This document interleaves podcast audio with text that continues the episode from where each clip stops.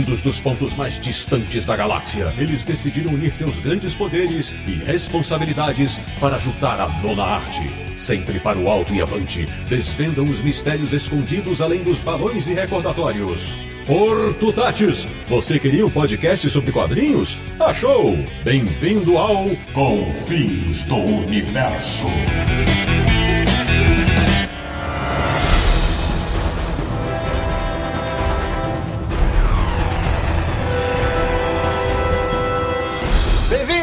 Bem-vinda! Está começando mais uma edição de Confins Universo, o podcast que tem uma máquina do tempo para falar de quadrinhos de diferentes épocas, que é o podcast do Universo HQ, o site que dá 1986 motivos para gostar da boa e velha arte sequencial, www.universohq.com. E o programa de hoje vai falar de um ano que consolidou muitas mudanças nos quadrinhos norte-americanos. Eu sou Sidney Guzman, falo de São Paulo, e ainda me arrepio quando leio isto. Você ainda não entendeu. Isso não é uma fossa, é uma mesa de operação. E eu sou o cirurgião. De Petrópolis, no Rio de Janeiro, ele que era criancinha na época, mas já queria saber o que aconteceu ao Homem de Aço. Samir Naliato. Atenção que vem aí um novo universo. Muito boa! Da República de Piranga em São Paulo, o homem que até hoje quer saber quem vigia os vigilantes. Marcelo Naranjo. Aos 13, 14 anos eu só queria saber de ler gibizinho no sofá. De Luxemburgo, na Europa, o nosso correspondente internacional. O cara que chorou ao ler Massacre Mutante. Sérgio Codespot. Pois é, eu não sei se eu sou deus nórdico eu sou sapo. Pois bem, meus amigos, hoje nós reunimos o quarteto fantástico do Confis Universo para falar sobre o ano de 1986. Nos quadrinhos, claro, porque foi nele que muitas mudanças aconteceram no mercado editorial dos Estados Unidos e muitas das coisas que foram implementadas seguem em vigor até hoje. Então não sai daí, porque você vai conhecer diversas delas a seguir. Começando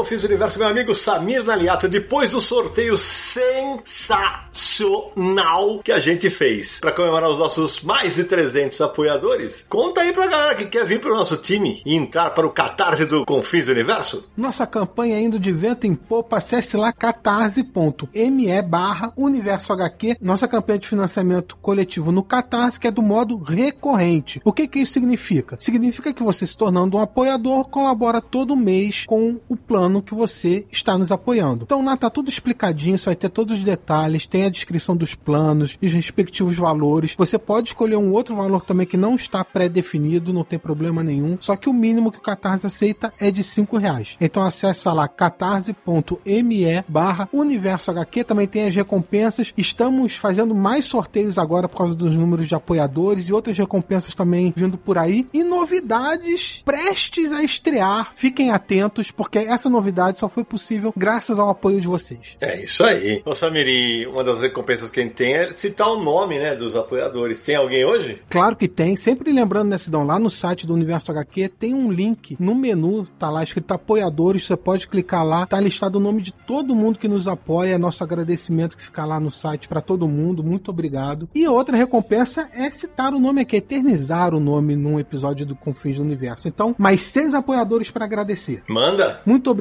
para Jason, Douglas, Maciel Gonçalves Elias, Pedro Henrique Westin, Rodrigo Castro Conde, Pedro Cunha, Ricardo Ramos e Lúcio Mauro da Silva Moreira. Obrigado a todos eles, bem-vindos, né? E como eu sempre falo, que a família do Confins continue aumentando. E outra recompensa é acompanhar aqui a gravação do Confins do Universo, né? Entra no papo com a gente, vê os bastidores das gravações, os erros que acontecem, as pausas para tirar dúvida, tudo isso. E quem acompanha a nossa gravação hoje é o Hélio Russo. Ele também é nosso apoiador que tá lá no grupo do secreto do Telegram e acompanha essa gravação com a gente. E esse episódio é especial porque foi sugestão do Hélio Russo. Exatamente, cara. É a primeira vez que a gente grava um episódio por sugestão de um leitor e o Elião sugeriu isso para nós. O Hélio, logo que a gente abriu a campanha, o Hélio foi um dos primeiros a aderir e já logo foi pro grupo lá do Telegram. Ele é médico, mora em Valinhos. Elião, bem-vindo. Ô, gente, obrigado aí. Segunda vez que tô acompanhando, já acompanhei o do Alan Moore. Um prazer. Ah, cara, muito muito legal. A gente, em 2018, voltando da pizzada lá após CCXP, dando carona pro Samir, e a gente batendo papo no carro e falei, ah, vocês deviam fazer de 1986, não sei o que, que tinha na água da redação que esses caras estavam tomando, um monte de gente voando e umas obras que são relevantes até hoje, né, cara? Acho, acho muito legal. É uma ótima observação, hein? Pra quem é ouvinte mais ouvinte e não sabe por que, que o Hélio tá falando desse ano de 1986, você vai descobrir, porque saiu muita coisa bacana. Ô Sidão, só pra esclarecer que o Hélio falou, todo final de ano nós estamos fazendo uma pizza, né, com o pessoal que apoia a gente lá do grupo do Telegram. Uhum. A gente aproveita o evento da CCXP e a gente um, tira um dia, reúne todo mundo, bate um papo, come uma pizza, faz uma confraternização, né? E foi nessa primeira confraternização que a gente fez que o Hélio deu a dica desse episódio. Obrigado, Hélio, pela dica. E esse ano a gente não sabe se vai dar para fazer, né? Vamos ver como é que as coisas se desenrolam aí o resto do ano. Mas é muito legal encontrar todo mundo. É isso aí. Então vamos, vamos começar esse papo. Sérgio, no ano de 1986,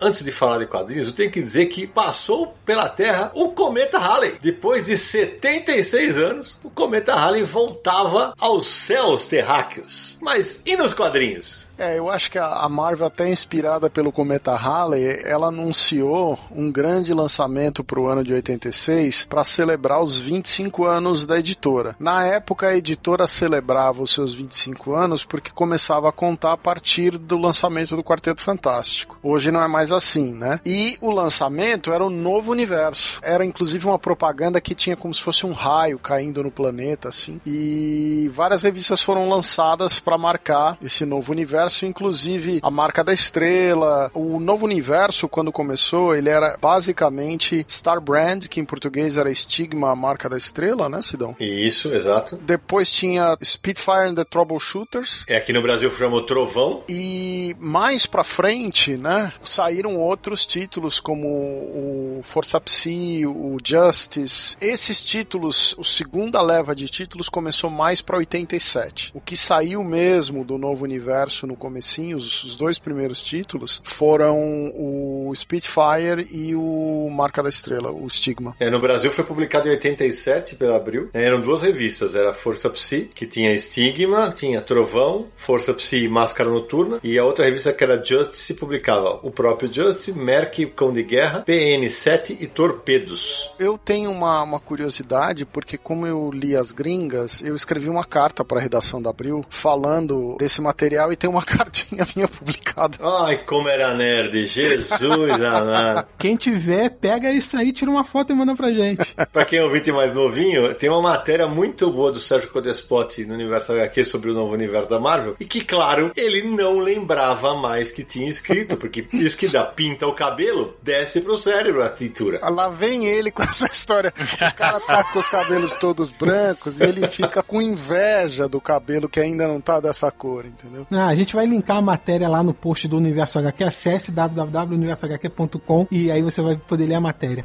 O que está fazendo, Bruce? Quer que eu mate você? Você não vai me matar. O Sérgio estava falando que o novo universo foi lançado pela Marvel até como uma comemoração dos 25 anos que a editora publicou Quarteto Fantástico número 1, né? Quando realmente começou o universo Marvel e tal. Mas 1986 também marca 30 anos do início da Era de Prata, com a publicação de Showcase número 4, que apresentava o Flash reformulado, que era o Barry Allen agora. Então tinha esse significado também. 25 anos do universo Marvel e 30 anos da Era de Prata coincidiu nessa data. É, tem uma curiosidade aí que foi entre 85 e 86 que as revistas americanas começaram a ficar mais caras. A DC começou a aumentar o preço de 65 centavos para 75 centavos, é, centavos de dólar, né? Nas revistas de linha dela, já em 85. A Marvel segurou essa mudança para 86. Né? Então, as revistas de data de capa de fevereiro de 86 da Marvel mudaram de 65 para 75. As revistas infantis da linha Star, por exemplo, ficaram no mesmo preço, que eu acho que é uma ideia esperta deles, né? O material infantil ficou com o preço mais barato. E o resto ficou naquela faixa, os anuais 1,25 e os especiais a Epic Comics, a linha da Epic Comics ficava em 1,50. A DC tinha também o mesmo esquema, né? Algumas revistas custavam 1,50, as revistas que tinham mais página, que eram especiais, e os, as outras revistas eram 75 centavos. Veja, a gente tá falando de uma época que o quadrinho custava 75 centavos de dólar. É, você vê a inflação, né? Action Comics número 1 custava 10 centavos. Aí década de 86 passou para 75 centavos. Hoje em dia acho que tá 3 dólares e 99 centavos, uma coisa assim. Tiragens caem, o preço sobe. É, e não só isso, né? Mas eles mudaram o papel, mudaram o papel da capa, mudaram o papel do miolo e mudaram a impressão. A tiragem deve ser menor também. De Sim, a é revista. menor. Aí explica, explica muito, né? Então, já que vocês estão falando da tiragem, eu fui procurar e acabei achando o número médio de revistas dos X-Men em 1986. Então, a média para 12 edições da tiragem era de 650 mil exemplares, era o número médio da tiragem do X-Men em 1986. Puta merda. Pra comparação, Sérgio, hoje é Ah, hoje não passa aí de 100, cento e poucos mil no máximo. Se chega. É, com exceções, né? Não, e a maioria não passa de 50, 60 mil. É, perdemos muitos leitores, realmente. Porque também, é claro, há uma transição para os encadernados e tal, mas muito leitor foi perdido. Agora, a gente tá fazendo um episódio para falar de 1986, né? A gente tem essa data certa, esse ano certo, mas vale lembrar que naquela época o mercado vinha de uma época de mudanças, né? Não foi tudo aconteceu entre 1 de janeiro de 86 e 31 de dezembro de 86, né? Por exemplo, é, o Monstro do Pântano do Alan Moore começou alguns anos antes. Em 85, que é um ano anterior a isso, a DC publicou Crise nas Infinitas Terras. E muitas coisas que vieram em 86 são consequências da crise de 85. Teve títulos que foram, começaram a ser publicados em 85 e continuaram em 86, outros começaram em 86 e continuaram em 87. 86 é muito marcado principalmente por causa de três coisas: Cavaleiro das Trevas, o Watchman e o primeiro volume de Maus. Essas três obras ficaram muito marcadas para 1986. Mas teve várias coisas ali, um, dois anos antes, um, dois anos depois, que mostra esse período muito fértil no mercado. É um lance, Samir, que é um ano de consolidação de um monte de coisas, né? É exatamente isso. Você citou, por exemplo, duas obras que a gente tem, episódios do Confins do Universo especiais. Cavaleiros das Trevas, do Frank Miller, que foi a frase que eu usei na minha abertura. Watchmen, que eu usei para abertura do Naranjo, né? E você falou de Mouse, mas ainda tem nos super-heróis, nós vamos também disso, tem Queda de Murdoch. Obra que nós também já abordamos um especial sobre Demolidor que a gente fez aqui no Confins. Quer dizer, foi um ano, como o Hélio falou logo no começo do programa, foi um ano que tinha algo na água dos caras. Porque por mais que se viesse plantando um monte de coisas, foi o ano que isso eclodiu, né? Que tudo veio à tona. É, por exemplo, Batman Ano 1 foi publicado em 87, mas foi idealizado em 86, por exemplo. Isso. Mulher Maravilha número 1 do Pérez. A data de capa é fevereiro de 87, mas chegou nas bancas em novembro de 86, porque a data da capa é três meses adiantado em comparação ao tempo em que chega para venda, né? Então tem todas essas coisas. Então a gente vai falar um pouquinho de 85, um pouquinho de 87, mas ali, como 86, o foco. É, mas você quer ver como era um período engraçado? A Marvel tinha uma linha específica de material infantil, né? Que era Star Comics. Ele tinha uma linha de material mais adulto, mais aventura e mais adulto, que era Epic Comics. Então, por exemplo, saía Alien Legion, né? É, inclusive chegou a sair a, a graphic novel da Legião Alien e a graphic novel da Marada no ano de 86, por essa linha Epic. O próprio Electra Assassina, que é um material do Frank Miller com o Bill Sienkiewicz, né? Todo pintado, também saiu no ano de 86 pela linha Epic. Apesar de ser um personagem da revista de linha, como a qualidade do material era diferente, como era um material pintado, acabou saindo com o selo da Epic Comics, né? E, Sérgio, meados da década de 80, isso inclui 86, claro, o mercado de quadrinhos nos Estados Unidos estava mudando comercialmente mesmo falando, né? Migrando para comic shops, é, não era como distribuição mais é, em bancas como era da década de 70 para trás. Muitos formatos especiais, formato prestige, graphic novels, isso tudo estava ganhando espaço. Não era mais só revistas mensais, aquelas tradicionais que eram publicadas. Esse movimento para uma comic shop também atraiu um, um público que ficou mais fiel. Então, Samir, não é que não existia mais. Em 85 o mercado direto se consolida e o mercado tradicional ainda existia. Sim. Tanto é que tanto Marvel quanto DC precisavam lançar a revista com capas diferentes. Uma capa tinha o código de barras, que era para o mercado de livraria, no mercado de drogarias, aquele mercado tradicional onde eles tinham os estandes de revistas. E as revistas que não tinham código de barra eram as do mercado direto, distribuída pelos independentes, né? É, por isso que eu falei que começou uma migração, né? Esse negócio de comic shop e formatos especiais também atraiu um público que era mais velho em comparação de banca e mais exigente, então exigiam também uma certa sofisticação nas histórias que eram contadas. E isso se reflete muito no material da época. E Sidão, sabe qual era a malandragem do mercado direto que as editoras perceberam, se você pegava um título, por exemplo, como o título da Cristal, Dazzler, se o título caísse abaixo de um determinado número de vendas, que eu acho que era em torno na época uma coisa em torno de 30 mil, se não me engano, a revista deixava de ser vendida em banca e passava a ser, sair só para o mercado direto com uma tiragem menor. Verdade. E só para o nosso ouvinte que talvez não tenha reconhecido, Dazzler é a Cristal no Brasil. Isso. E, e as editoras faziam isso por quê? Porque na Comic Shop, o Sérgio me corrija se eu estiver errado, mas já naquela época eu acho que não tinha encalhe, né? Não, não tinha devolução do que não era vendido. Não, não tinha. Comic Shop não tinha encalhe. Então, então era, pronto, 30 mil eles distribuíam para as comic shops e esse material nunca voltava para a editora. A editora já ganhava o dinheiro daquelas edições. Se não vendesse, ficavam com as comic shops. O engraçado de tudo isso é a gente notar. Claro, a gente um, sempre tivemos um mercado diferente aqui, especialmente por conta dessa época, então, de formatinhos da Disney e da Turma da Mônica, entre outros, mas esses eram os principais. Mas o mercado super sempre foi tão forte aqui que tudo isso que a gente está falando que está acontecendo ia refletir em menor escala,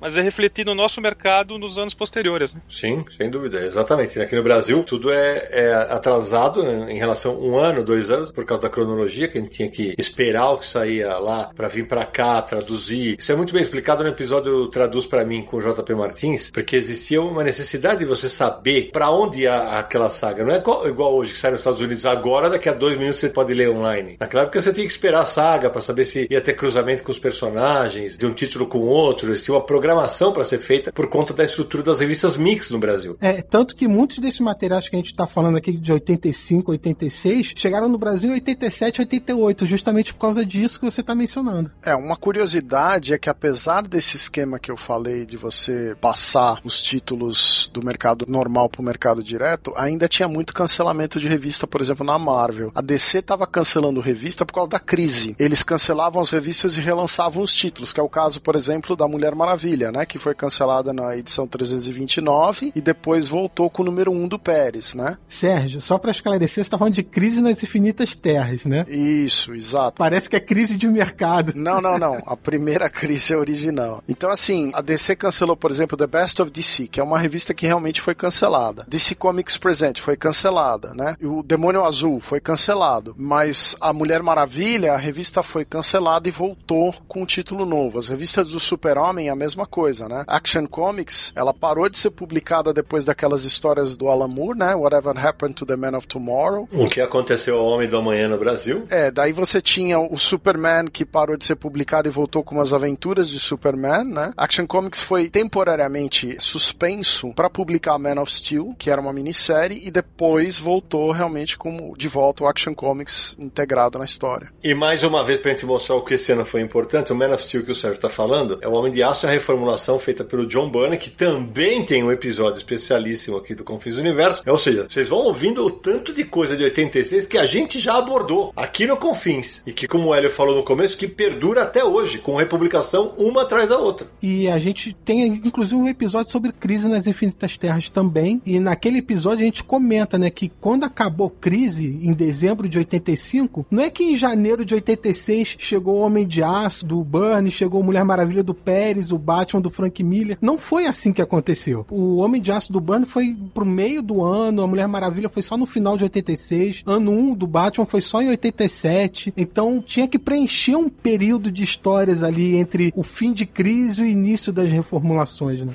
None of you seem to understand. I'm not locked in here with you. You're locked in here with me. Agora, vocês imaginam, Sérgio Samir e Naranja? A gente via, como o Sérgio falou, de um mercado que as edições custavam centavos de dólar. Aí, de repente, os caras me soltam uma revista que é um pouco mais cara, com um formato de luxo, que não era algo comum para o mercado americano. E, de repente, naquele ano, você tem Cavaleiros das Trevas, Watchmen e Electra Assassina, por exemplo. Só para citar alguns. Imagina o choque para quem era leitor. O que era curioso é que, por exemplo, o Electra e o Watchmen, eles saíram, eram edições, digamos, mais sofisticadas, mas ainda era aquele formato comic. E o Cavaleiro das Trevas, não. Cavaleiro das Trevas foi a segunda experiência da DC com o formato Prestige. A primeira foi a, a minissérie do Arqueiro Verde Caçadores. Sim. O Longbow Hunters. Então o Cavaleiro das Trevas saiu com esse formato Prestige, que era mais caro, as capas eram mais bonitas, mais sofisticadas, a qualidade do papel, a qualidade da cor, e eram quatro edições, então o preço era maior. E logo que saiu, quando chegou o quarto volume na banca, o encadernado do Cavaleiro das Trevas ela já estava à venda. Porque eu estive nos Estados Unidos no fim de 86, entrei numa comic shop e eu vi, né, Cavaleiro das Trevas, o quarto volume e tinha um, um livrão. E eu falei pro cara, escuta, porque a gente não estava acostumado com encadernado naquela época, né? E eu falei pro cara, escuta, o que que eu preciso comprar dessa história? Aqui é o 4 e esse aqui é o, o livrão, como é que eu compro isso aqui? E o cara falou, olha, você, melhor você comprar o encadernado porque as edições 1 e 2 já estão esgotadas. Então se você comprar o 4, você fica só com o fim da história incompleto, você compra só o 3 e o 4. E aí eu comprei o encadernado que inclusive não era aquele encadernado que vem com a capa da DC, era um encadernado da Warner. Na lombada vinha escrito Warner Brothers. Olha. Era um produto tão diferenciado para eles, era um negócio tão raro que a Warner lançou uma edição com uma capa especial quando a história completou. E a gente estava comentando em off, né? 86 é um ano marcante pro mercado, mas também muito marcante pro Frank Miller. Pode crer. Porque saiu Cavaleiro das Trevas, saiu A Queda de Murdoch, saiu Electra Assassina e aí já tava trabalhando em Batman 1. Tudo obra que ficou marcada na DC Comics e na Marvel. E saiu mais uma, saiu a graphic novel do Demolidor, Amor e Ódio, é, Love and War. Isso mesmo. O cara tava em grande fase, realmente tava em grande fase. É curioso que esse sistema que a gente comentou com as comic shops, né, que é meio complicado ter que acertar na compra, mas ao mesmo tempo eu acho que ainda era um pouco viável porque era tanto material de qualidade que possivelmente chamava muito comprador, né? E foi ficando ruim, acredito eu. Sérgio me corrija, mas ao longo do tempo, quando você começa a diminuir a qualidade do que você coloca lá e com isso também ajuda a diminuir as vendas, aí acho que complicou de vez, né? Ô Nara, mas sabe que eu, antes do Sérgio te responder, eu tinha uma curiosidade que eu, eu não sei como sanar. Eu tinha um sentimento que de quando isso lançou nos Estados Unidos, quando começa essa revolução de Cavaleiro das Trevas, que pô, muda o Batman, vem o Watchmen, acaba com o gênero super-heróis. Cara, eu tenho para mim ter, o que deve ter tido de nerd da época que começou, estão mexendo com os meus heróis. Ai, meu herói não é assim.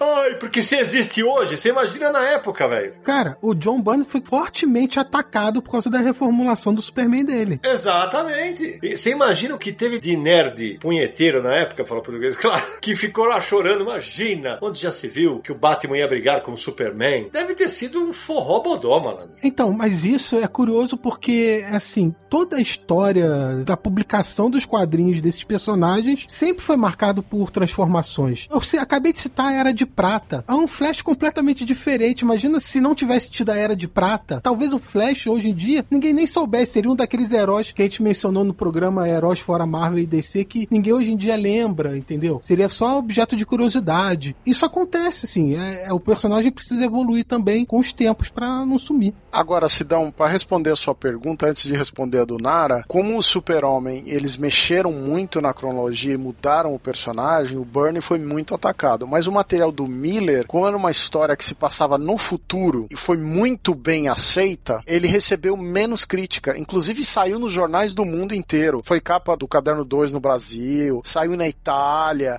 tudo quanto era jornal, a repercussão foi um negócio fora do normal. E como não era um negócio da revista de linha, a revista de linha ainda trazia o Batman normal, eu acho que ele teve menos ataque. E respondendo pro Naranjo, os americanos criaram um gargalo, Nara, porque tinha uma, aquele negócio que o Sidney me perguntou do encalhe, né? Como eles podiam fazer tiragens que vendia tudo pro lojista, eles não tinham que lidar com o encalhe. Então, aos poucos, as revistas foram começar a migrar para ir pro mercado direto. E a editora começou a experimentar. Vamos lançar material da década de 70 republicado em papel especial e jogar aqui. Então, o mercado começou a funilar só pro mercado direto. Tanto que na década de 90 foi um problema, né? Ou seja, mas uma das coisas mais malucas, né, é que mais uma vez mostra a força desse ano, né, é que no mesmo ano sai Cavaleiro das Trevas e o Watchmen, e tem até uma, aquela frase que não sei se é exatamente isso, mas o Alan Moore fala que, que o Frank Miller faz o gênero de super-heróis ressurgir com o Cavaleiro das Trevas e ele trata de enterrar o gênero com o Watchmen, né. Então você vê, olha o que os leitores dos Estados Unidos que compravam quadrinhos naquela época puderam presenciar em loco, né, mês a mês. É, porque era um negócio doido, porque são duas histórias de super-herói que se passam no futuro daqueles personagens, né? Porque essencialmente o Watchmen, eles mostram os personagens antigos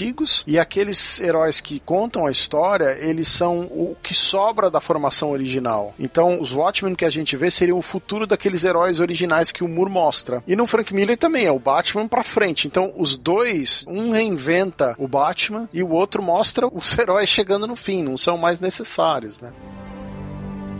I'm Daredevil.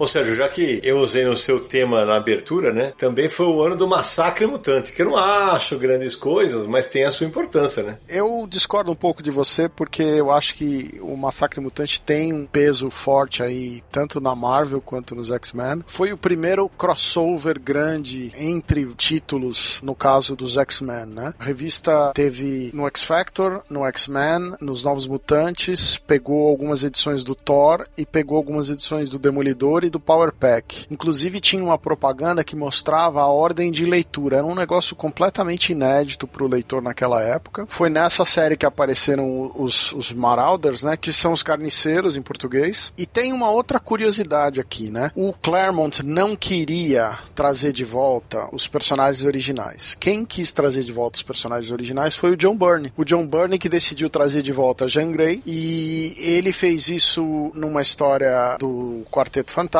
Ele tinha combinado lá com os editores e o Claremont ficou bem irritado com isso. E aí, quando a revista do X Factor estreou, os personagens clássicos dos X-Men estrearam com uma equipe que não era o Claremont, né? O X Factor, quando ele saiu, ele era roteiro do Bob Layton e desenho do Jackson Guys. E o Claremont não tinha muita participação nesse material. Então, o Butch Guys, que era essencialmente junto com o Bob Layton quem estava fazendo a série, né? Eles criaram a Aliança do Mal, que tinha um líder misterioso que era o Apocalipse. Então, quando chega mais ou menos na hora do massacre, muda a equipe. A Louise Simonson e o Walt Simonson assumem o título do X Factor e esse casal era muito amigo do Claremont. Então o Claremont começa a colaborar com os temas de roteiro e aí vem o Massacre Mutante. E o, Massacre é importante não só porque foi esse crossover que teve um impacto muito grande, mas que desde até chegar no Massacre, essencialmente o Claremont estava trabalhando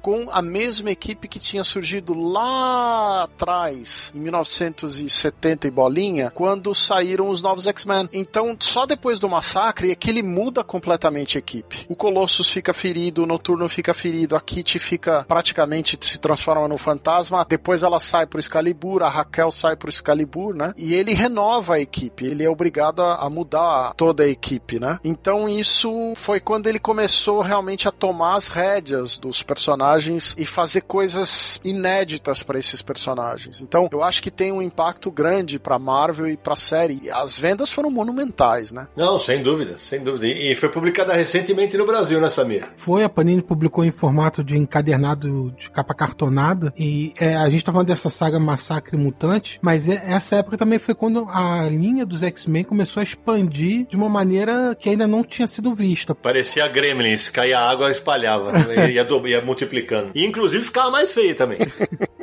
A revista X Factor estreou em 86, é, o vilão Apocalipse foi criado em 86, e o que a gente viu nos anos seguintes é assim: era uma revista nova dos X-Men a cada mês. Chegou um momento que era uma nova a cada mês, de tão doido que foi ali. É, então a, começou assim: essa equipe do X Factor que resgatava os integrantes originais dos X-Men lá da década de 60. A equipe era formada justamente pelos mesmos integrantes daquela época, e aí ficaram as duas equipes, X-Men, X Factor, depois ainda veio X-Force, veio foi vindo um monte. Ô Samir, só, só pra corrigir uma coisinha aí. Massacre de Mutantes, a Panini lançou em um volume só encadernado em 2013. E o que saiu em quatro encadernados foi a outra fase do X-Men, que é Massacre só. É a criatividade dos nomes, né? Bacana. E isso é outra coisa completamente diferente. Exatamente, que saiu em quatro volumes. E também para arredondar uma informação que eu dei agora há pouco, né? Que eu falei, a frase do Alan Moore textualmente é assim: Frank Miller salvou os super-heróis em O Cavaleiro das Trevas. E eu os matei em Watchmen. É, Sidão, o massacre mutante é a tradução literal. O segundo massacre, o título em inglês é Onslaught. É Onslaught, aquela porcaria daquele personagem. Deixa eu falar. É, concordo. O Claremont, ele, ele não queria diluir a marca dos X-Men. Ele achava que era mais interessante pro leitor se tivesse menos revista. E ele continuava exercendo um controle grande. Então, entre os Novos Mutantes e os X-Men, para ele tava bom. Mas editorialmente a coisa eles queriam expandir. Então, X-Factor foi a primeira, depois começaram a surgir um monte de outras minisséries. Aí teve uma hora hora que eles resolveram lançar a revista do Wolverine, o Claremont aproveitou e pegou a revista, né? E até que saiu mais pra frente o segundo título do X-Men o Claremont desistiu e largou mão, né? É isso aí. Então, momento jornalismo fora dos quadrinhos. Só para lembrar que em 86 também, no dia 26 de abril, aconteceu um acidente nuclear em Chernobyl, na Ucrânia, que fazia parte da então União Soviética, que é considerado o pior acidente nuclear de todos os tempos até hoje. Teve uma nuvem de radioatividade que se espalhou para a Europa Oriental tal. Até chegou, acho que até no Reino Unido, e se calcula que tinham morrido 4 mil pessoas. Voltando aos quadrinhos. Então, em 86 também é o ano da estreia de várias editoras independentes, como a Dark Horse, a Eternity, a Fantagor, a Gladstone, a Malibu e a Slave Labor. A Dark Horse estreou com uma antologia chamada Dark Horse Presents, e no número 1, um, o personagem que estreava era o Concreto, do Paul Chadwick. Do Paul Chadwick, que teve inclusive várias tentativas no Brasil, nenhuma bem sucedida até hoje, acho. É, a Dark Horse é uma editora muito importante para o mercado norte-americano, principalmente nessa época, porque foi uma editora que não conseguiu bater de frente com Marvel e DC, mas foi uma editora que conseguiu se estabelecer de uma maneira sólida naquele período. Se consolidou ali no terceiro lugar, né? E você vê, né,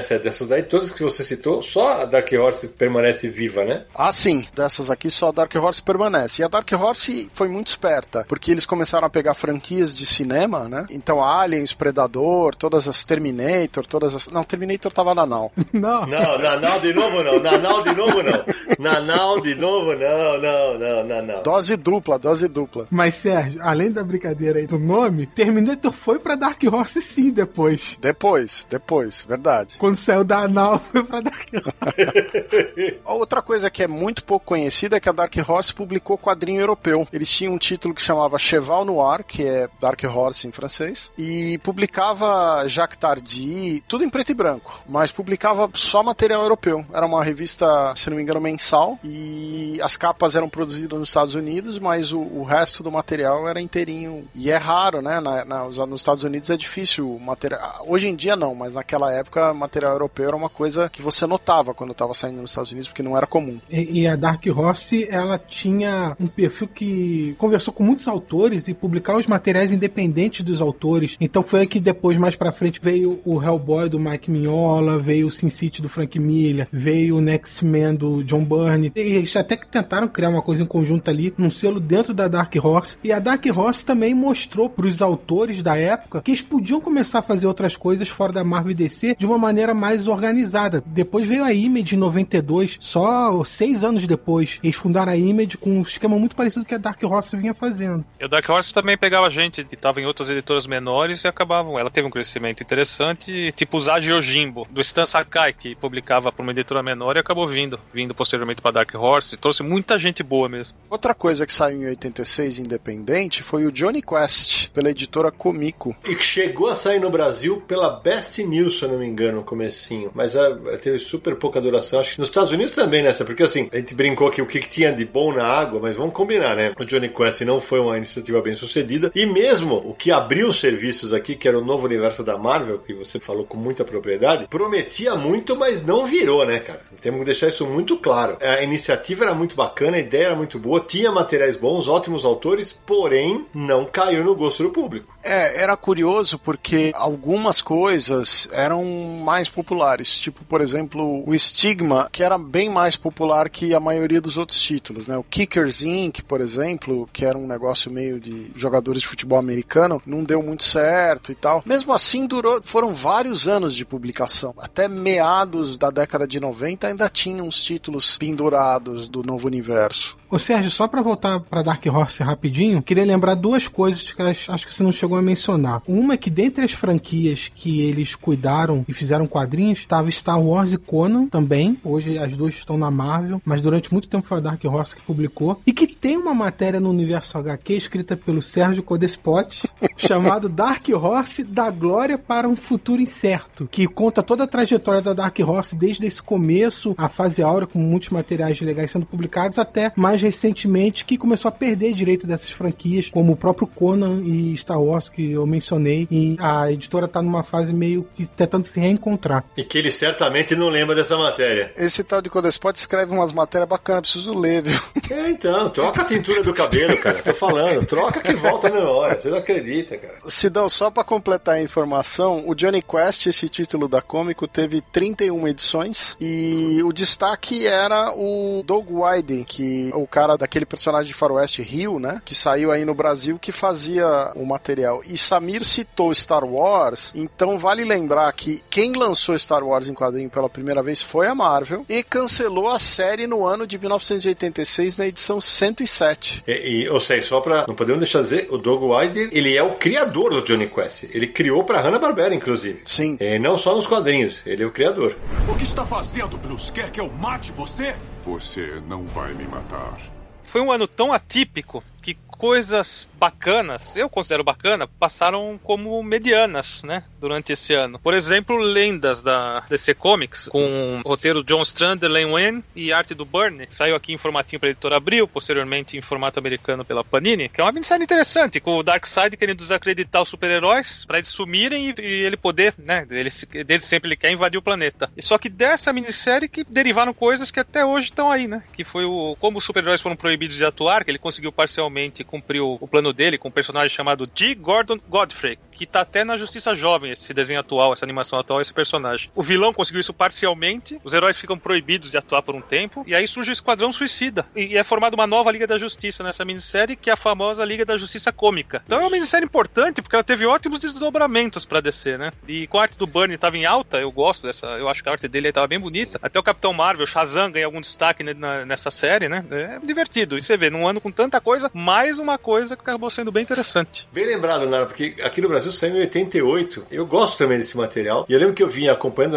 era, foi uma minissérie de seis partes, aí vinha com capa do Burner e tal. Acho que chega no número 5, que eles colocam umas histórias do nuclear, de outros personagens, com outro traço. Bicho, eu fiquei putaço na época que eu era leitor. Eu falei, peraí, cadê a arte do Burn nesse número? Que é, a Abril montou fazendo mix, né? Não só da minissérie original, mas eu gosto desse material, você tem razão. Ele saiu também recentemente, foi pela. Foi pela Eagle Moss, Saiu tanto pela Panini quanto pela Eagle Moss. Em qual deles que o nome não é Lendas? É, foi a Panini porque a Panini publicou esse material naquela coleção Lendas do Universo DC. E aí nomeou a edição como Lendas do Universo DC Darkseid. E aí tava essa saga lá dentro. Era uma edição em capa cartonada. Pra não ficar além das lendas, né? É. E essa saga que o Naranjo comentou agora, ela foi a primeira grande saga da DC depois de Crise nas Infinitas Terras. Ela reintroduz o Darkseid no universo DC. É a primeira vez que ele aparece ali como vilão dos heróis na fase pós-crise. Tem os novos deuses, né? Todo esse conceito do Jack Kirby do, do, quarto mundo, dos novos deuses, aparece nessa saga. E aí daí pra frente é uma mega saga por ano da DC, né? Aí vira arroz de festa, né? E banaliza tudo, porque toda hora tem uma saga gigante. É, Nari, já que você falou que a partir da Mistério Lenda seria originada a Liga da Justiça, né? Humorística, tem um personagem que eu sei que você adora, que eu acho um porre, e que foi criado em 86, que é o Gladiador Dourado, que fazia a dupla o gordo e o magro com o besouro azul, né? E além dele, o Samir lembrou bem na pesquisa, um outro personagem que também vai aparecer em Liga da Justiça e depois na Tropa dos Lanternas Verdes, um personagem pelo qual eu tenho bastante carinho, que é o Kilowog. Exatamente, o Kilowog foi criado em 1986 e virou um dos principais integrantes da Tropa dos Lanternas Verdes, é um grande amigo do Hal Jordan, tá sempre envolvido nas sagas, tanto que a morte dele durante o Crepúsculo Esmeralda foi um, um momento marcante, né? O Hal Jordan matando ele. E o Gladiador Dourado, que você falou que também foi criado em 86, foi parte de uma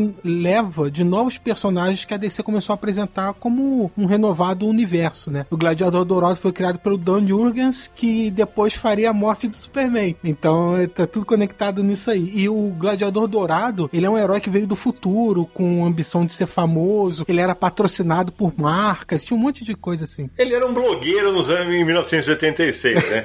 ele era um blogueirinho super-herói, na verdade. Era isso. Hoje ele seria um perfil no Insta. Exato, ele queria ser famoso. Imagina a cada luta ele puxava o creme dental, não sei o que, não sei o que lá. Ele já foi criado com uma revista própria. Ele ganhou uma revista própria, foi publicado. Participou muito das histórias do Superman por causa do Dan Jurgens, que escrevia as histórias. Mas, assim, a fase mais famosa dele foi como parceiro do Besouro Azul na Liga da Justiça Cômica mesmo. Depois, mais pro futuro, ele ganhou outras revistas. Ele fez parte de uma equipe de viajantes do tempo, tinha que cuidar da linha temporal da DC e tal. Mas na Liga da Justiça Cômica foi o destaque com o Besouro Azul. E para ser justo com o personagem, Samir, e para provar aquela máxima que a gente sempre conversa aqui, que não tem personagem ruim, basta que quem o escreva faça um bom trabalho, o Gladiador Dourado tem um episódio muito legal no desenho Liga da Justiça Sem Limites. O Naranjo certamente deve lembrar. Pior que eu não lembro.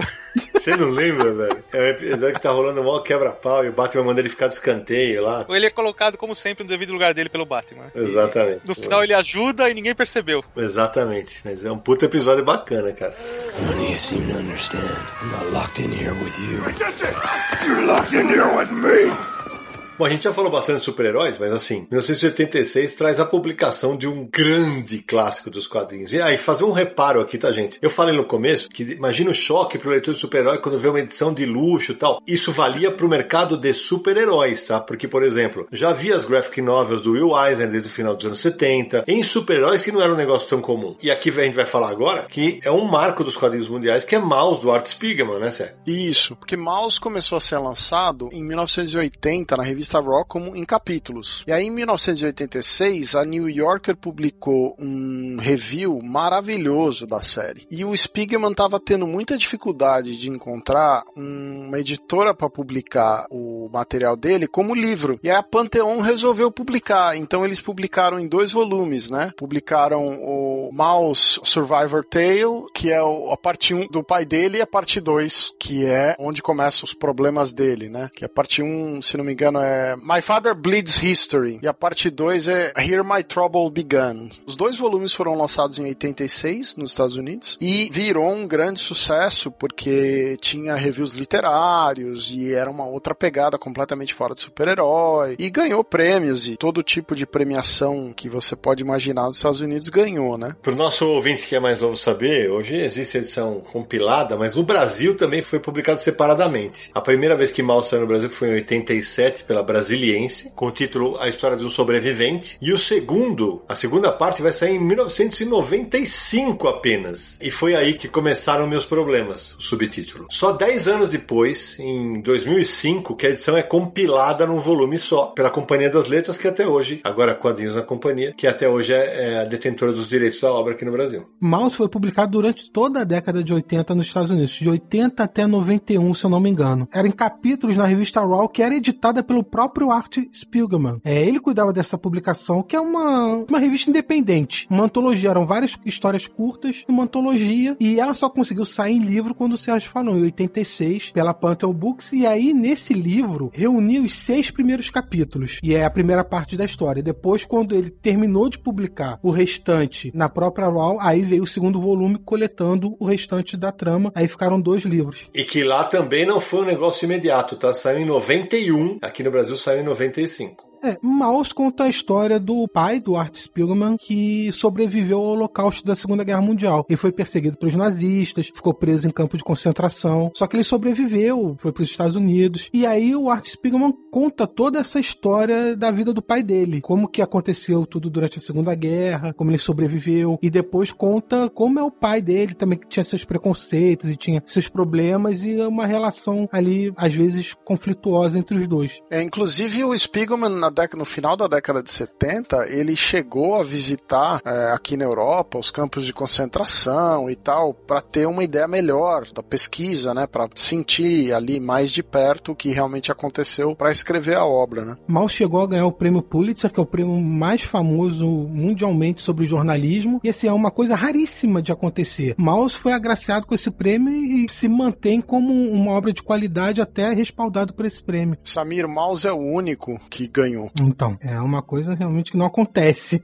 e uma coisa que eu esqueci de comentar é que ele não usa humanos nos quadrinhos, né? Ele usa animais representando etnias e povos. Então, os judeus são ratos, os alemães são gatos e os americanos são cachorros. E aí você vê a escala, né? Rato, gato, cachorro, né? A hierarquia também é animal de um que caça o outro. Ele faz essa brincadeira na história. O ano de 1986 é o ano que o Justiceiro ganha sua primeira minissérie. A minissérie do Justiceiro foi um pouco assim uma surpresa, porque o personagem já existia, né? Mas ele ganhou uma minissérie que tinha roteiro do Steven Grant e desenho do Mike Zack. E o Steven Grant é um desses autores especializados mais em noir, em crime, que é muito pouco lembrado pelo quanto ele trabalhou nesse gênero antes dos autores mais conhecidos de hoje, né? Como o Brubaker, por exemplo, né? E as capas eram aerografadas por um amigo deles que se chamava, amigo do Mike Zack, na verdade, que se chamava Phil Zimmelman. Então era um material bem bonito, diferente, ainda impresso no formato comic tradicional e tal. E no Brasil, se não me engano, saiu em 88, em Super Aventuras Marvel número 75, é que a minissérie começou a sair. Só mais pra frente, três anos depois, é que o personagem ganharia a sua revista mensal, né? Bom,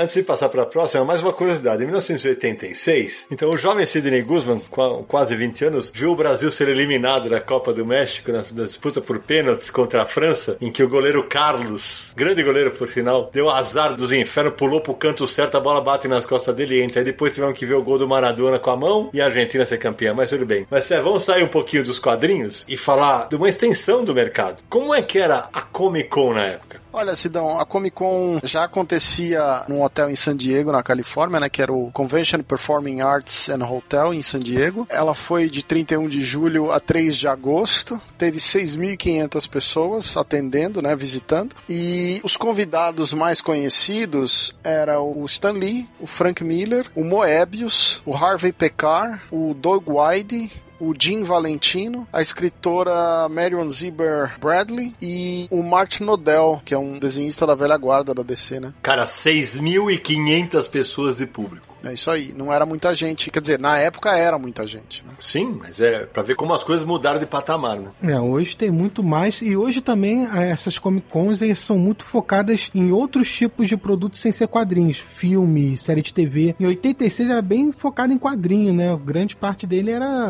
laço do quadrinho mesmo. É, e existiam vários desses eventos, né? Tinha vários eventos que aconteciam em várias cidades, inclusive cidades pequenas dos Estados Unidos, porque tava começando a ter meio que uma febre. Então tinha uns eventos em Nova York, tinha uns eventos em Chicago, sabe? Era, era espalhado. E nenhum deles era, era gigantesco ainda, né? Depois a Comic Con virou um negócio gigantesco. Ô Sérgio, você tem o um número de quantas pessoas visitam a Comic Con hoje? Ano passado, por exemplo? Então, a Comic Con americana, né, em 2015, teve 167 mil visitantes aproximadamente. É, o Sérgio falou da Comic Con americana, nesse caso que ele tá falando é San Diego, né, Sérgio? San Diego, é, em 2015. É, aqui no Brasil, a CCXP em 2018 bateu o recorde de público das Comic Cons, se tornou a Comic Con com mais visitantes, foram mais de 260 mil, só para comparar com os 6 mil de 86. I'm Daredevil. Ô Samir, gente, agora há pouco a gente falou que foi um 86 foi um grande ano pro Frank Miller, mas o Alan Moore não ficou atrás não, porque ele teve o Watchmen e ele teve uma história que mexe com o seu coraçãozinho, né, Samir? Ah, foi em 86 que saiu o que aconteceu ao Homem do Amanhã, né? História escrita pelo Alan Moore e desenhada pelo Kurt Swan. O Alan Moore na época ainda estava escrevendo o Monstro do Pântano, ele também estava escrevendo o Miracle Man lá na Inglaterra. Então é, o cara tava muito ativo e tudo material de qualidade. O que aconteceu ao Homem de Aço é, se encaixa naquilo que eu mencionei antes, que a DC precisava preencher o espaço entre o final de Crise nas Infinitas Terras e o início do Homem de Aço, a reformulação do John Byrne. E aí foi dada a tarefa ao Alan Moore de fazer uma despedida à altura do Superman da Era de Prata. E faz uma história espetacular. Pois é, quem participa com ele é o Kurt Swan, que foi o, assim, até aquele momento era o maior desenhista, tá, até hoje, é um dos piores desenhistas que já desenhou o Superman em todos os tempos. Ele ficou anos, anos e anos desenhando o Superman, a Era de Prata quase toda. Assim, a figura do Superman conhecida pelos fãs era a desenhada pelo Kurt Swan. E aí o Alan Moore se reuniu a eles fizeram uma história que mostra, bom, basicamente mostra todos os vilões se reunindo para atacar o Superman de uma vez por todas. E aí mostra no final que quem organizou tudo, mais perigoso de todos, era o Mr. Mixplick e o Superman precisa tomar uma decisão e uma atitude muito polêmica para derrotar o Mixplick e ele mostra que depois disso ele decide se aposentar. Ele não se sente mais no direito de carregar o símbolo do Superman depois da atitude que ele toma, então ele se aposenta. E aí a saga mostra isso, ele se aposentando, aí depois vem o Superman do Burnie, um novo Superman para a nova era. E Samir, essa é mais uma razão pela qual os fãs reclamaram muito com o Burnie, porque o Kurt Swan era esse desenhista clássico do Super-Homem. Quando o Byrne assumiu o Superman, tinham prometido para ele que o Kurt Swan ia dar num outro título, fazer uma outra coisa. Mas não só a DC tirou o Kurt Swan do título do Superman, como deu uma aposentada no cara, né? Então, assim, os fãs ficaram muito irritados com essa história do Bernie pegar o título, porque na época os fãs não sabiam, ah, vai ver o Bernie que exigiu, né, que o cara saísse, ou foi lá e roubou o título do outro. Foi a relação. É. Foi a relação que foi feita. É exatamente. Muita gente vê essa relação. O Kurt Swan chegou a participar de outros projetos para a própria DC, ele fez Aquaman, por exemplo, para DC, já num período pós-crise, mas realmente assim, era o Kurt Swan também já tinha uma certa idade, né? E aí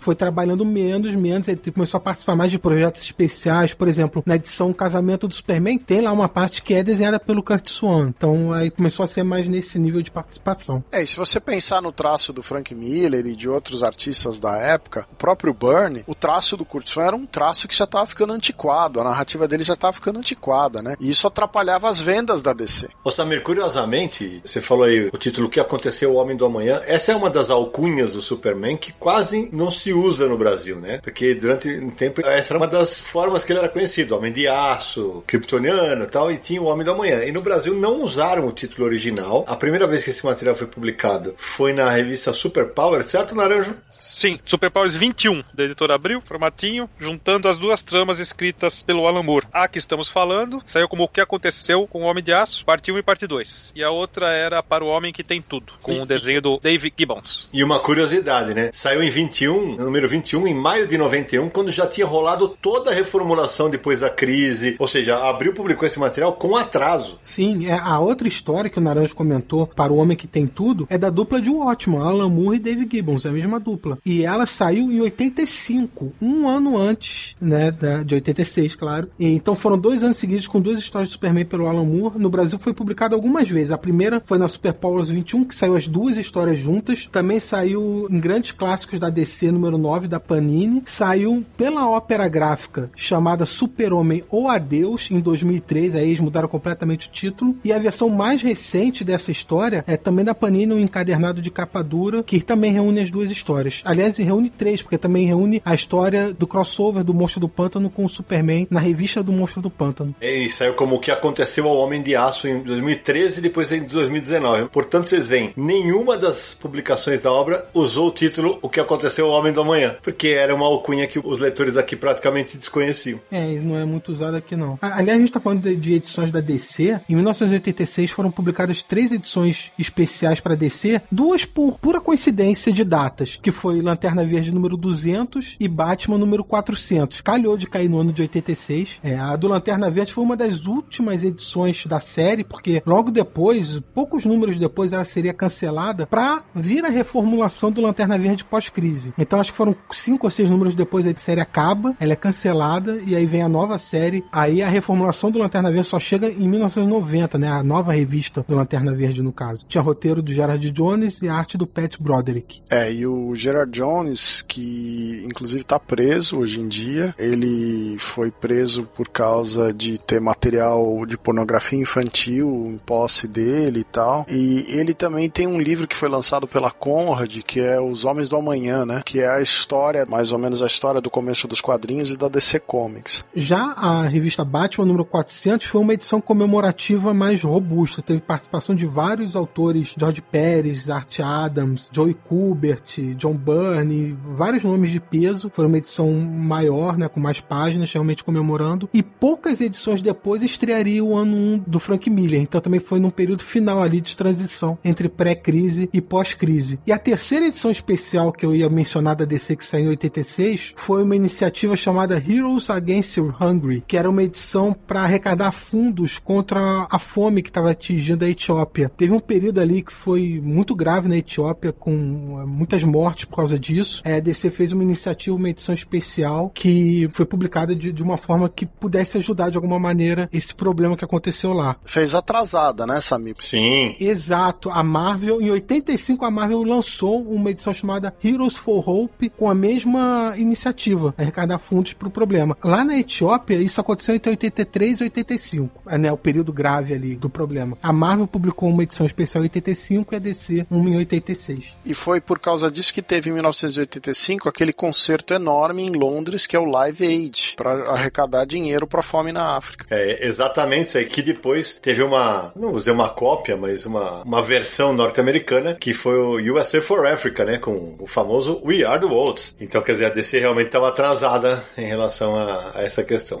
A gente tava falando que o Bernie desenhou Man of Steel em 1986, né? Mas o curioso é que antes dele mudar de editora aí para DC, em 86 ainda, a Marvel estava publicando o finalzinho do Quarteto Fantástico do Bernie e ainda estava publicando um punhado de edições do Bernie no Hulk. Inclusive, é nessa fase que o Bernie separa o Bruce Banner do corpo do Hulk e faz o Banner casar com a Betty Ross. Tudo isso antes dele mudar para DC, né? Eu lembro que a gente, como leitor, nessa fase, todo mundo achava que ele ia matar o Hulk, cara. Falei, não, ele vai matar o Hulk, porque é a hora que ele separa, ah, não, ele vai matar. Todo mundo achava, vai matar. Só que aí, logo depois ele vai pra descer, né? E não finaliza a história, que vai pra mão de outro desenhista e fica uma caca. Verdade. É, vai pro Al Milgrom, se não me engano, o desenho. E eles acabam mandando o Hulk pra uma outra dimensão. O Doutor Estranho tira o Hulk do, do planeta e põe num plano astral, uma coisa assim. E voltando ao momento jornalístico, mais duas lembranças de 1986. Nenhuma delas é feliz. Em 86, o, o ônibus espacial Challenger explodiu, né? E matou todos os seus tripulantes quando estava retornando na Terra. E aqui no Brasil, a gente vivia o plano cruzado. Quem é da época lembra dos fiscais do Sarney. Só eu, Naranja e o Sérgio vão lembrar disso. Nossa, a explosão da Challenge eu lembro de ver ao vivo na TV. Aí eu lembro das duas coisas e não era legal.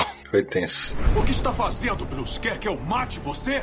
Você não vai me matar. Menina Samir Naliato, tem mais coisa bacana aí pra te lembrar de 86, não? Acho que tem umas curiosidades que pode mencionar. Primeiro, falar que a 86 foi uma época de, como o Sérgio até chegou a comentar, né, DC cancelando vários títulos porque precisava relançar seu universo. Então, cancelou o World's Finest, que era uma revista muito clássica que trazia o Superman e o Batman juntos. Ela foi cancelada em 86. Os melhores do mundo. É os melhores do mundo, é daí que vem o nome Os Melhores do Mundo. O DC Comics Presents também, a primeira série da Mulher Maravilha foi cancelada em 86, aí no final do ano entra a nova fase com a reformulação do George Pérez, que aí a nova fase foca na mitologia grega e se aprofunda nesse aspecto e dispensa várias coisas da Era de Prata, inclusive o alter ego, né? A Mulher Maravilha passa a não ter mais aquela identidade secreta. Ela é Mulher Maravilha e Diana. Uma identidade humana ela não tem mais. Outro quadrinho que saiu pela DC Comics também, que não pertence à DC, mas na época ela publicava, é o Sombra. O Sombra teve uma minissérie publicada pela DC com roteiro e arte do Howard Shaking. Gosto muito do material. Também foi uma, uma novidade daquele ano. Ele reapresenta o personagem. Ô Samir, esse material inclusive saiu recentemente, em 2017, saiu pela Mitos, né? Ela lançou três encadenados do Sombra. O primeiro é justamente o arco do Howard Shank, que eu não lembro o nome. Sidão, na abril, quando foi publicado na revista Batman, se chamava O Sombra, Crime e Castigo. É, saiu nos números 2, 4 e 5 do Batman, junto com o ano 1 do Frank Miller. É, eu gosto desse material. Pra mim, ainda o meu favorito do, do Sombra é o Mike Kaluta, mas esse é um bom material pra mim. Ainda na DC, teve a Era Metalzoica, do Pat Mills e do Kevin O'Neills, que era uma graphic novel da DC que saiu no Brasil. Eu acho que era Graphic Globo, né, Sidão? Não, você é, saiu pela editora Abril, não saiu pela Globo, não. Ainda no, no caso dos super-heróis, a gente passando pra Marvel, eu só queria finalizar umas curiosidades, né? Quem tava estreando em 86 com a minissérie Long Shot foi o Arthur Adams. A minissérie começa no final de 85 e termina no começo de 86.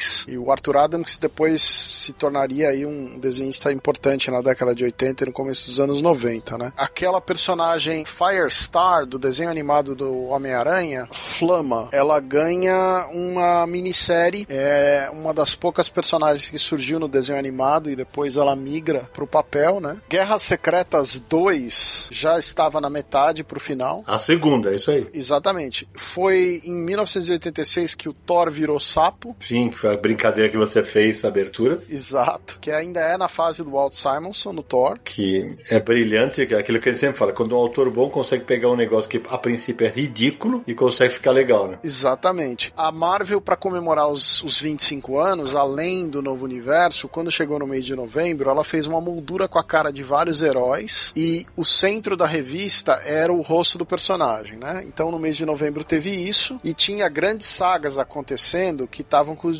desfechos aí em andamento. Tinha aquela famosa história dos Vingadores contra os Mestres do Mal atacando a mansão dos Vingadores, que é uma história clássica do John Buscema, né? Você teve em 86 o Demolidor Born Again, que é a queda de Murdoch, né? Que é uma história do Frank Miller desenhada pelo David Mazzucchelli, que a gente já deve ter mencionado no outro programa sobre o Demolidor. É, a gente só não vai entrar em detalhes sobre a história, pessoal, justamente por isso, que tanto ela, quanto o Watchmen, quanto o Cavaleiro das Trevas, a gente tem programas especiais sobre isso aqui no Confins do Universo, todos eles vão estar linkados no post do Universo HQ, então se você não ouviu, faça esse favor a si mesmo. É, uma curiosidade é que em 86 a Marvel ainda publicava Dreadstar do Jim Starlin pelo selo Epic, publicava uma revista do Doctor Who, né, que muita gente não sabe que a Marvel publicou o Doctor Who, inclusive muitas edições com desenho do Dave Gibbons na capa ou na história. Além disso, tem uma minissérie da Dakota Norte, que era uma detetive, que é uma personagem que foi resgatada pelo Ed Brubaker na fase dele do Demolidor por volta de 2005. E teve vários cancelamentos, né, Sidão? Os Defensores foram cancelados, a revista do Ron foi cancelada. Puta, eu adorava essa revista, velho.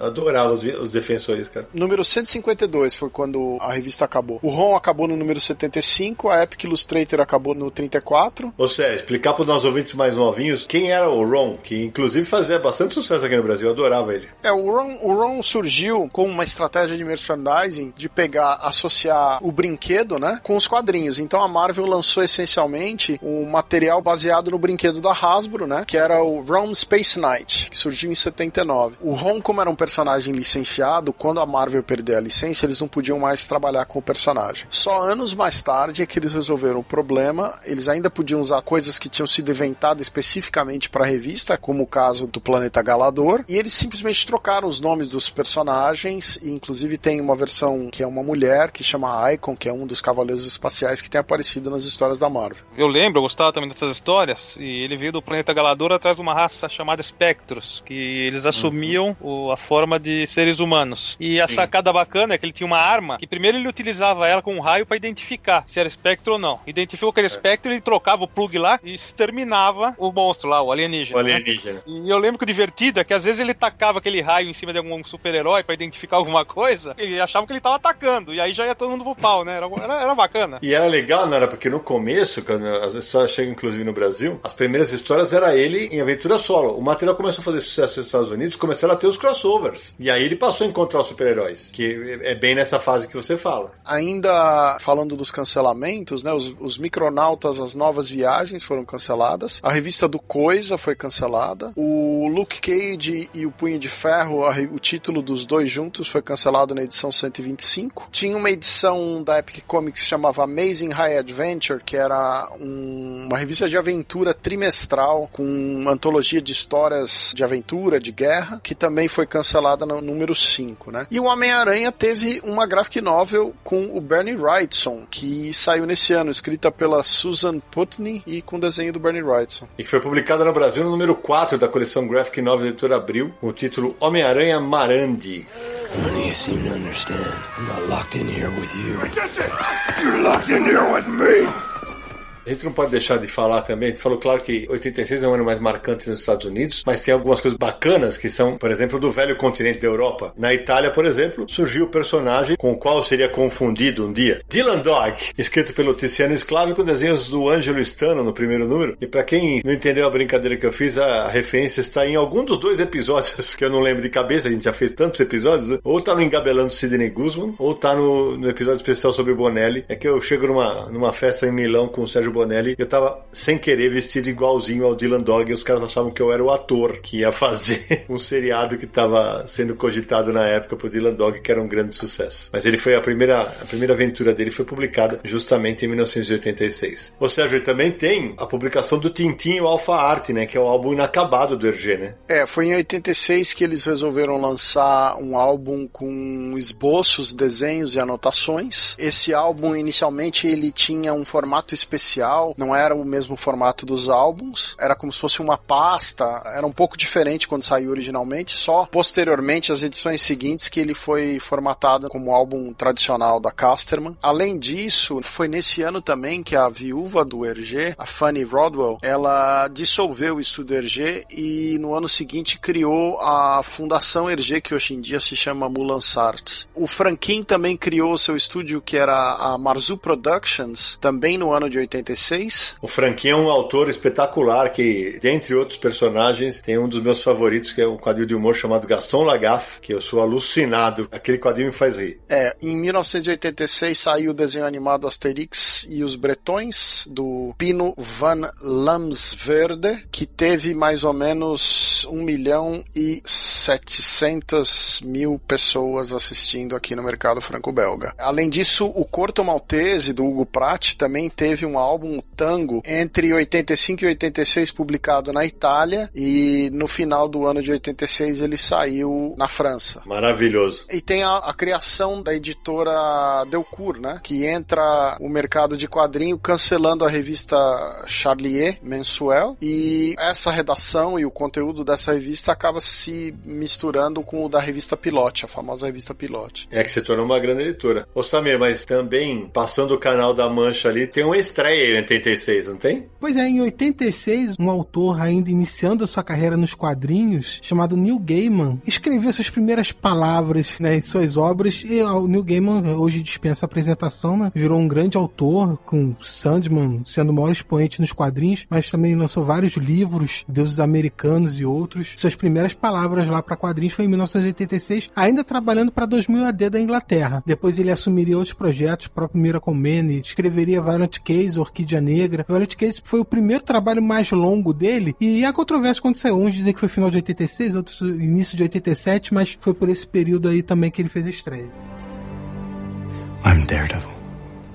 Agora, o nosso amigo deve estar é, fala, pô, mas vocês falaram tanto, é claro, como a gente falou, o foco era no mercado de fora, mas acho que é interessante a gente mostrar um pouquinho o que acontecia no Brasil. E agora o Naranja vai deitar e rolar porque ele vai falar, eu tenho, eu tenho, eu tenho, eu tenho, eu tenho, eu tenho. Exatamente, porque primeiro assim, como era o mercado naquela época? A editora Abril era a dona completamente das bancas. Disney ainda vivia grandes momentos nas bancas. E tem uma curiosidade: foi o último ano de Maurício de Souza na Abril. No ano seguinte, ele iria para a Globo e faria uma história completamente diferente. Que aí a Globo passa a ser uma potência durante os 20 anos que ele fica lá. O Nara adora essa fase, porque nos 80 de Turma da Mônica tem muita pérola, né, Nara? Tem, tem. Bastante coisa bacana, cada história memorável. Nesse último ano da Turma da Mônica na Editora Abril, as revistas do Cascão e do Chico Bento é, alcançaram a marca centenária. O número 100 das duas foi publicado em 86. É verdade. E só pra vocês terem ideia de como o cenário era muito diferente, a Magali só viria a ter revista na Globo. Ela não tinha a força que ela tem atualmente. E falando de quadrinho nacional, que era muito difícil de publicar na época, muito difícil, era muito mais complicado. Pra vocês terem ideia, ainda era muito forte o gênero terror e havia uma revista nacional chamada Mestres do Terror, da editora Darte, do saudoso Rodolfo Zala. Naranjo certamente tem coisa dele, que era uma revista de terrorzão true mesmo, raiz. E em 86 também a Press lança um álbum do Jaime Cortez chamado Zodíaco, um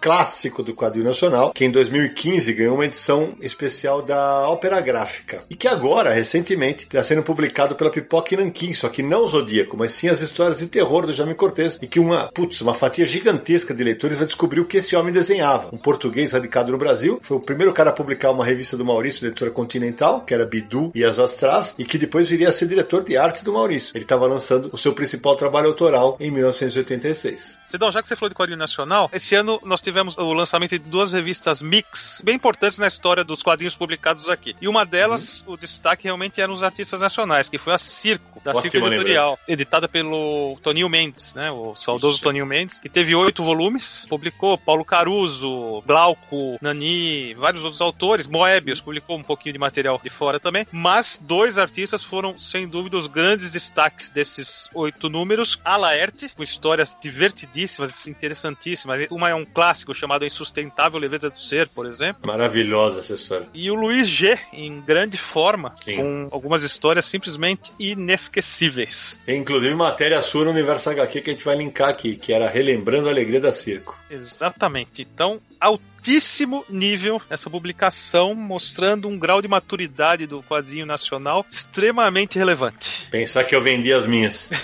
Aliás, só uma curiosidade sobre a minha coleção, né? Quando você brincou o Naranjo tem, o Naranjo tem. Engraçado, eu tenho alguns amigos colecionadores que você vai olhar a coleção deles, a revista parece que saiu da banca, num plástico fechado e tal. Cara, as minhas estão zoadas de tanto folhear. Eu lia, relia, lia, relia, e são essas que eu tenho guardadas até hoje. Eh, Não tem nada de novo nelas, mas tem capa, e contra a capa tá valendo.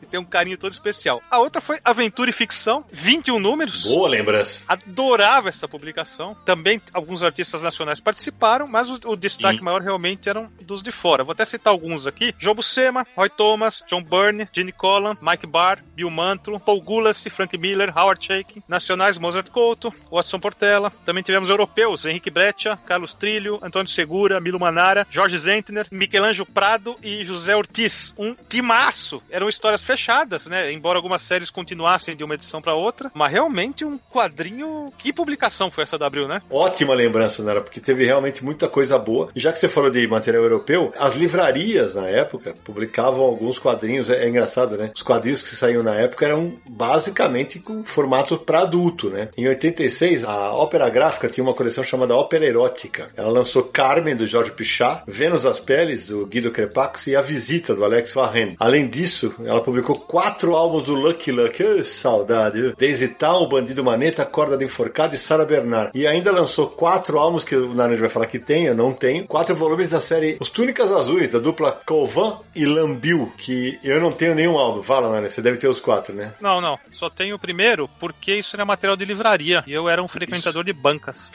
É, exatamente. E a LPM, que também publicava quadrinhos em livrarias, teve pelo menos dois títulos muito importantes, só que de material americano.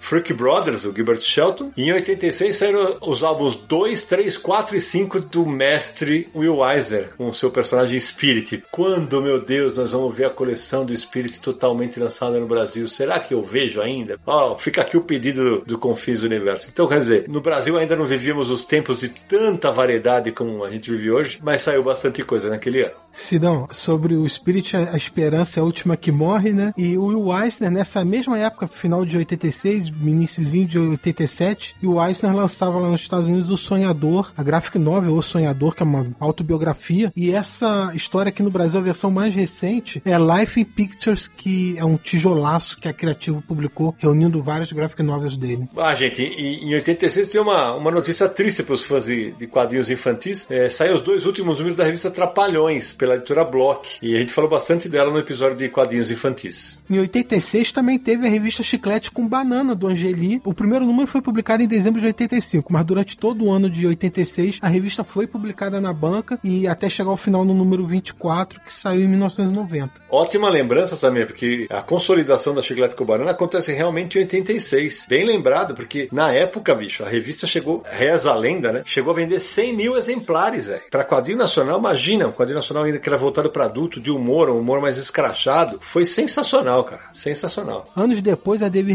republicaria essas edições, mas não republicou tudo. Foram 10 números só entre 2007 e 2010. Eu queria simplesmente fazer um adendo aí do material do Naranjo, que foi justamente na Aventura e Ficção que saía as aventuras do Vulcão e Companhia, do Will Jung-Kuntz. Era um grande desenhista, esse materialzinho era tipo um Mad Max, e ele faleceu muito cedo, então você não vê mais material dele por aí. E eu esqueci, quando a gente estava finalizando o material americano, eu esqueci de mencionar que foi em 86 que surgiu a revista O Conflito do Vietnã, The Nam, que é uma revista que durou muitos anos nos Estados Unidos e também foi publicada no Brasil. E que vai estar num episódio de Confins do Universo ainda este ano. Aguardem. Se não só umas curiosidades rápidas, no início desse episódio você falou sobre o cometa Halley. Isso. E a editora Ebal publicou o Cometa Halley em quadrinhos em 1986, aproveitando a onda do cometa, que foi uma febre né, naquele ano. Em 86 também a Abril lançou Os Novos Titãs, uma série que durou bastante pela editora. Publicou Guerras Secretas, a primeira Guerras Secretas né, da Marvel foi publicada aqui em 86. Ah, Samir, sobre Guerras Secretas eu não tenho como deixar de falar, porque pra mim, como jovenzinho leitor, acho que uns 12, 13 anos, foi uma das primeiras minisséries de super-heróis que eu lembro de ver era quinzenal e juntava todos os heróis. E saiu antes da crise das Infinitas Terras. Então, pra mim era uma novidade enorme, né? Com o roteiro do Jim Shooter e arte do Mike Zack. E eu esperava religiosamente 15 dias para comprar o próximo número. Ela era bem fininha, né? Foram vários números coletando aquela série. Na época eu achava o máximo, hoje eu acho bem mais romeno. A gente, inclusive, conta essa história no episódio de Crise nas Infinitas Terras. A DC anunciou primeiro, só que atrasou a produção e a publicação, esperou fazer 50 anos da editora. Aí a Marvel correu para aproveitar o lançamento de uma linha de brinquedos e criou uma saga nos mesmos moldes e acabou saindo primeiro. Mas em 86 ainda saiu aqui no Brasil revista em quadrinhos do He-Man. Sim, porque é quando o personagem estreou na TV, né? E também saiu As Aventuras de Robert Crumb pela editora Press.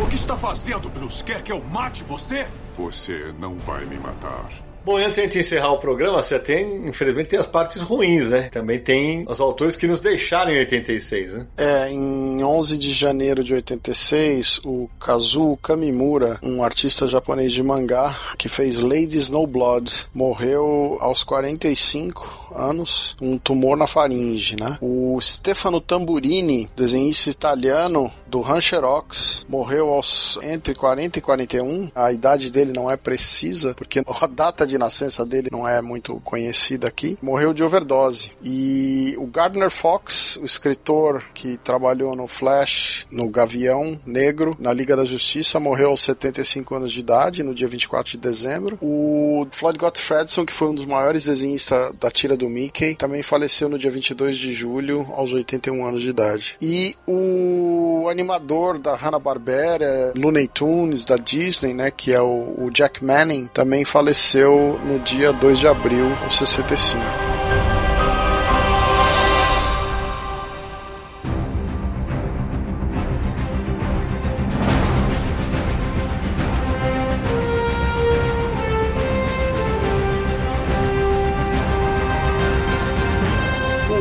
Que varrida que a gente deu no ano de 1986. Meu amigo Samir Aliato, antes de encerrarmos mais um Confins Universo, aqueles contatos bacanas para quem quiser nos encontrar nessa internet de tantas idas e vindas, até do Cometa Halley. O endereço é muito fácil para você ouvir todos os episódios. Digita aí podcast.universohq.com. Se você usa outros tipos de agregadores de podcast ou streamings de música, estamos no iTunes. Busque por Confins do Universo, assim no feed, deixe seu comentário e sua nota para o nosso programa. Spotify também, no Deezer. Todos eles você pode seguir o feed e receber os episódios fresquinhos assim que eles são lançados. Se quiser mandar um e-mail pra gente, podcast.universohq.com ou uma mensagem de voz para aparecer aqui no programa, DDD 11 94583 5989. Para tudo do universo dos quadrinhos, www.universohq.com. Notícias, resenhas, checklist com lançamentos e muito mais você encontra por lá. E nos siga nas redes sociais, Universo HQ no Facebook, no Twitter e no Instagram. Para terminar, relembrando mais uma vez a nossa campanha no Catarse, veja lá, indique para os amigos e apoie, você vai concorrer a sorteios e outros brindes, é catarse.me barra Universo HQ. Ô Samir, faz alguns episódios que a gente não tem sessão de ouvintes. Hoje temos mensagens, meu amigo? Temos sim mensagens tanto de voz que mandaram para o nosso WhatsApp, quanto e-mails também. Esses contatos que eu acabei de passar, você também envie pra gente que pode aparecer aqui no episódio. Boa. Samir, posso começar hoje, não? Vai, pode ir. Eu recebi uma pelo Instagram. Olha só, caríssimos Marcelo, Samir, Sérgio e Sidney. Chamo-me Tiago Falcoeiras, sou português, tenho 41 anos e vivo na margem sul do Rio Tejo, em Portugal. Em março, Rafael Parolin, um amigo com quem vou trocando sugestões de bandas desenhadas, é como os quadrinhos são chamados em Portugal.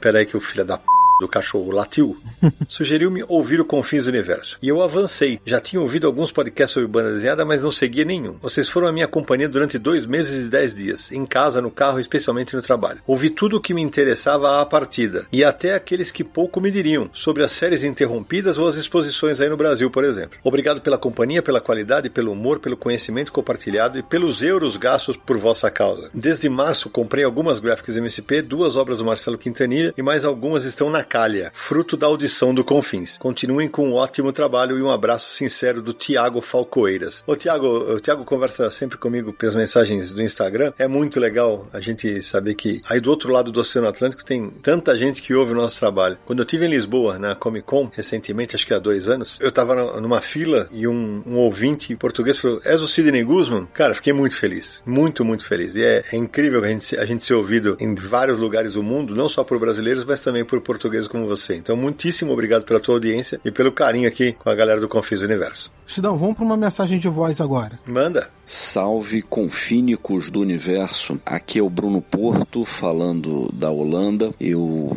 estou mandando essa mensagem para parabenizá-los por dois episódios recentes com entrevistas que vocês conduziram com a sensacional Lilian Mitsunaga e com o não menos fantástico Rogério de Campos. Eu escutei os dois seguidos, foram ótimos. Esse formato de entrevistas é muito interessante, fica muito bacana. Quer dizer, não me entendam errado. O formato regular, temático que vocês fazem é ótimo. É, inclusive, acho que entre uma entrevista e outra teve um temático falando sobre o Alex Ross, né? Que é ótimo, com convidados ou sem convidados. No, no caso, acho que do Alex Ross foi o, foi inclusive foi o Ivan Freitas da Costa também, é, muito bom. Mas esse formato da entrevista ele, ele gera uma dinâmica diferente nas conversas, no qual o entrevistado é, é um pouco o tema do episódio. E isso gera um registro muito fértil, né? No caso do Rogério, toda aproveitando essa intimidade de vivência profissional e de amizade com o Sidney, enfim, criou um retrato bastante completo do mercado editorial brasileiro, de, um, de uma época do mercado editorial brasileiro, uma memória afetiva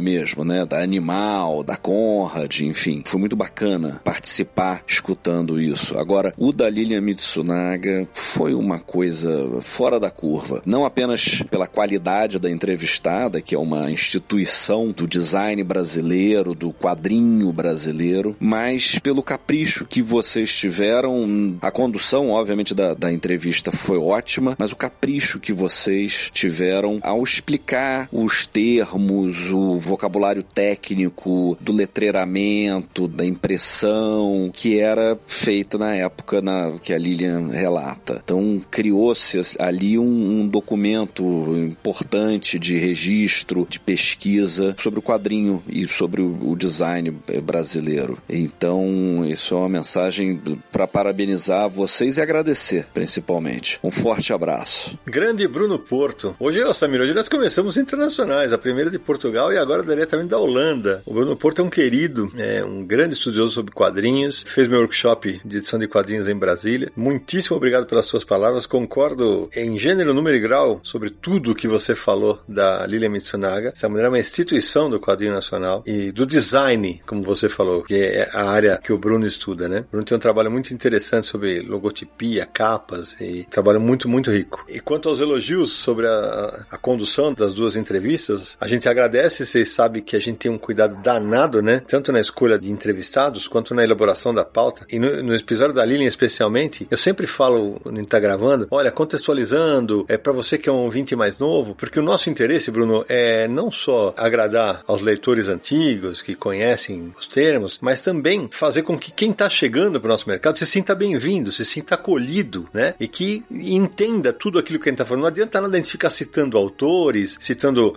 é, gírias, citando termos técnicos do nosso mercado, se a gente não explicar para quem não conhece esses termos. Então, por isso a gente tem todo esse cuidado e nesse episódio especialmente o Sérgio Codespot estava impagável. Concorda, Samir? Assina embaixo foi um prazer né, conversar com a Lilian. A gente já queria fazer um programa sobre letreiramento, parte de produção de quadrinho. Pô, letreiramento tinha que ter a Lilian e foi demais. E a mesma coisa com o podcast com o Rogério de Campos. Os dois deram bastante repercussões. É, as pessoas entraram em contato elogiando, curtiram, pedindo mais e vai vir mais. É isso aí, tem mais por aí. Sidão, agora eu vou ler um e-mail, aproveitando aí que a gente estava conversando antes de começar a gravar. E quando começamos a gravar, o seu cachorro aí do vizinho começou a latir. então eu vou ler aqui o e-mail do Dalton Silva que diz o seguinte seguinte: Bom dia, confinautas. Segue anexa uma singela homenagem a um membro honorário do Confins. Apesar de fazer aparições esporádicas e marcantes, esperamos o dia em que ele sentará na távola e participará ativamente de um episódio. Abraços, Dalton. Sidão, ele mandou o desenho, o desenho usa o seu cachorro aí do vizinho como se fosse um Snoopy deitado na, na casinha e você brigando com ele para ficar quieto que tem que gravar o Confins. Eu vou botar a charge dele lá no post desse episódio. Sensacional. Obrigado, Dalton. Obrigado pela pela, pela lembrança, mas cara, é, é impressionante. A gente começou a gravar a sessão de cartas, o cachorro começou a latir. Ele deve ter um radar, ele deve saber a hora que eu falo, velho. Devo ter uma voz com apito sônico que dispara no ouvido dele, é impressionante. Mas obrigado meu, pela menção ao, ao membro honorário do Confis Universo. Ô Samir, eu tenho mais uma que eu recebi aqui, dessa vez foi diretamente do WhatsApp, porque a pessoa tem o meu contato. É o João Xavier, que é roteirista da MSP, e ele fala sobre o episódio do Alex Ross. Então ele fala assim: Se não gostei muito do podcast, faltou só falar que ele é um convicto nerd saudosista. Acho que a gente falou disso. Bom, muitos dos projetos que ele assumiu ou as ilustras que fez eram baseados em animações e quadrinhos da sua infância, Super Amigos, Gatman, Hanna-Barbera, tanto que em muitas ocasiões ele expressou publicamente seu descontentamento quando alguns desses personagens tiveram seu design alterado. Sem falar do museu particular que ele tem em casa com coleções completas de action figures, brinquedos antigos, miniaturas, estátuas e memorabilia. Com relação a tal capa do Superman Adventures, autografada citada no final do programa, ela foi pintada em cima da arte do desenhista brasileiro Aluir Amâncio, Aluir que trabalhou na MSP e que está inclusive num, dos MSP 50, que foi artista de storyboard das séries animated da DC, Superman e Batman Beyond. O Aluir é amigo do Alex Ross e no livro Mythology há uma pintura do Batman Beyond com dedicatória ao Aluir. Outro detalhe interessante é que o nome Alex Ross é hoje uma marca muito bem projetada, com direito a um projeto de branding belíssimo que faria qualquer fã babar. E aí ele manda um monte de imagens desses produtos que a gente vai linkar no post desse episódio do Universo HQ. Inclusive a, a imagem da capa a que ele se refere. Ô João, obrigadíssimo pelo acréscimo ao, ao, podcast. As imagens são realmente impressionantes e todo mundo que está ouvindo a gente vai poder curtir se clicar no post desse episódio aqui. Valeu demais pela audiência e pela colaboração. Sidão, vamos para a segunda mensagem de áudio do programa. Fala, queridões, beleza? Quem fala é o Luiz Máximo de São Bernardo do Campo. Tava caminhando, ouvindo Confins número 105 e antes de falar, porque eu achei esse episódio tão foda, eu vou falar o que aconteceu comigo. No ano passado, em janeiro, eu sofri um infarto com 41 anos Tava muito estressado, alimentando mal, engordei e quase fui embora. E eu fiz uma angioplastia, aí eu emagreci, fiz exercícios e a última etapa ia ser uma cirurgia cardíaca que eu fiz agora em fevereiro. E quando eu fui pro hospital para fazer a cirurgia, levei vários episódios no celular do Confins, principalmente do Cavaleiro das Trevas e do Alan Moore, que são meus preferidos. Levei do Reino da Manhã também, que eu gosto bastante. E para mim, assim, voltar do hospital depois da cirurgia, eu me senti o Rick do The Walking Dead, que ele acorda no meio de uma. O mundo acabou, uma pandemia, e eu saí do hospital, já fiquei de quarentena, tô de quarentena até agora. E ainda bem que eu trabalho em casa, eu trabalho com desenho, então eu posso ficar aqui. E eu sempre tô ouvindo vocês. E o que me marcou muito nesse episódio 105, eu tava andando no dia que ele saiu, que eu caminho todo dia de noite, aqui no jardim do meu prédio, e tava tocando uma música de fundo quando vocês estavam bem no começo do programa falando sobre um momento foda, que era Sinfonia número 5 do Beethoven, O Imperador. É, quando eu era adolescente, ganhei uma fita da minha mãe que tinha essa sinfonia. E eu viciei em Beethoven, eu adorava. E o meu pai me deu o Gotham Gaslight, que no Brasil saiu Gotham City 1889. E eu tava ouvindo essa fita, lendo HQ. E na hora que o, o Batman descobre que o Jack Stripador é o tio dele, eu dei um pulo. Tipo, isso me marcou. Eu tinha 12 anos quando eu li essa HQ. E isso me marcou muito. E como eu tô meio mexido por tudo que eu passei ano passado, por tudo que a gente tá, todo mundo tá passando esse ano. E ouvir aquilo me fez voltar de novo lá em 1990, quando eu era adolescente, minha mãe na faculdade, meu pai no quarto de noite e eu no meu quarto lendo HQ. Foi uma coisa surreal vocês falarem de um momento foda da HQ e ainda ter a música que sempre me faz lembrar esse momento foda dessa HQ. E, é isso, sou fãzão de vocês, eu conheço o Sidão desde a da época da Conrad, quando ele era editor, eu fazia colaboração de ilustração lá. E é isso.